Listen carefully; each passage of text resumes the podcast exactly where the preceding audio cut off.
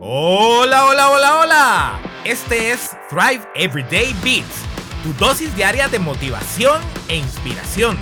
Yo soy tu life coach, Miguel Brand.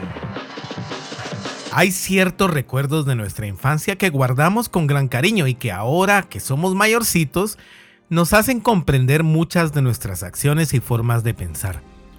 Uno de ellos para mí es de 1984. En ese entonces tenía 12 años apenas y desde ese momento me encantaban los negocios. Sí, era un mini emprendedor. Dos años antes, en 1982, había iniciado una empresa fabricante de avioncitos de papel, los cuales vendía a un colón. Sí, vivía en Costa Rica en ese momento. Y se los daba a mis amigos de la colonia. Ya de vuelta en Guate en el 83, me dispuse a hacer un periódico de noticias, entre comillas, para el condominio donde vivía, el cual vendía a 5 centavos.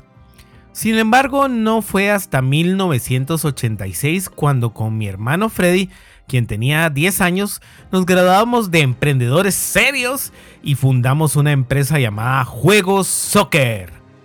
Nuestro negocito se dedicaba a brindar entretenimiento a nuestros amigos de Vista Hermosa 1.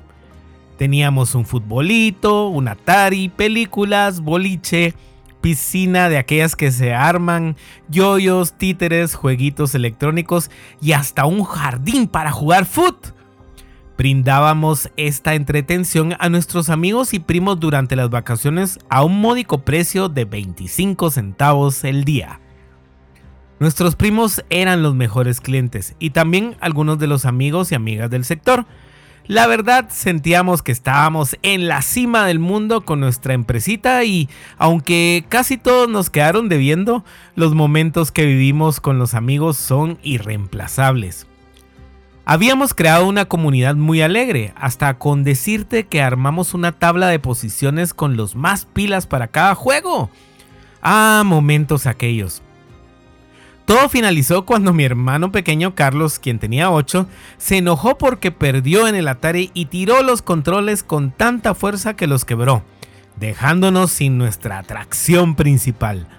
Ahora que recuerdo con mucho cariño esos momentos, puedo darme cuenta que todos ellos estaban definiendo mi personalidad y mi rumbo de vida. Siempre me ha encantado entretener y motivar a otros. Siempre he sido emprendedor y me encanta busco todo el tiempo nuevas ideas para aplicar. Pero lo más importante es que me encanta crear y tener comunidades unidas por un propósito.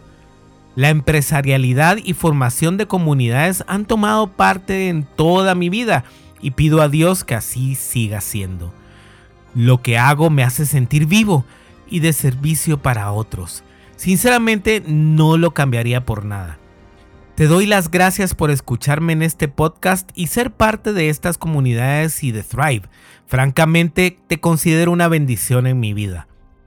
Quiero pedirte casi al final de esta segunda temporada que compartas este podcast y la temporada completa con todos. Te estaré muy agradecido siempre. Bendiciones.